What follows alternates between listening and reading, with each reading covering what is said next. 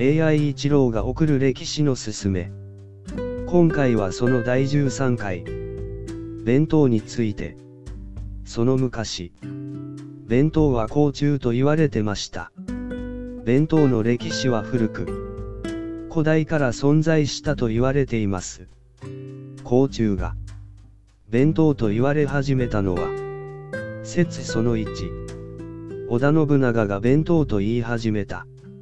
説その2。麺通という一人前の容器の名前がなまった。諸説あり。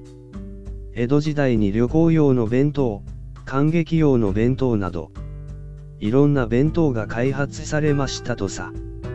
弁当って、お、も、ち、ろ、み。それじゃ。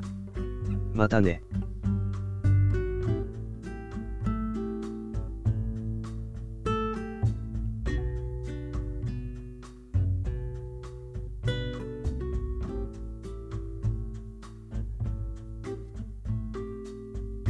you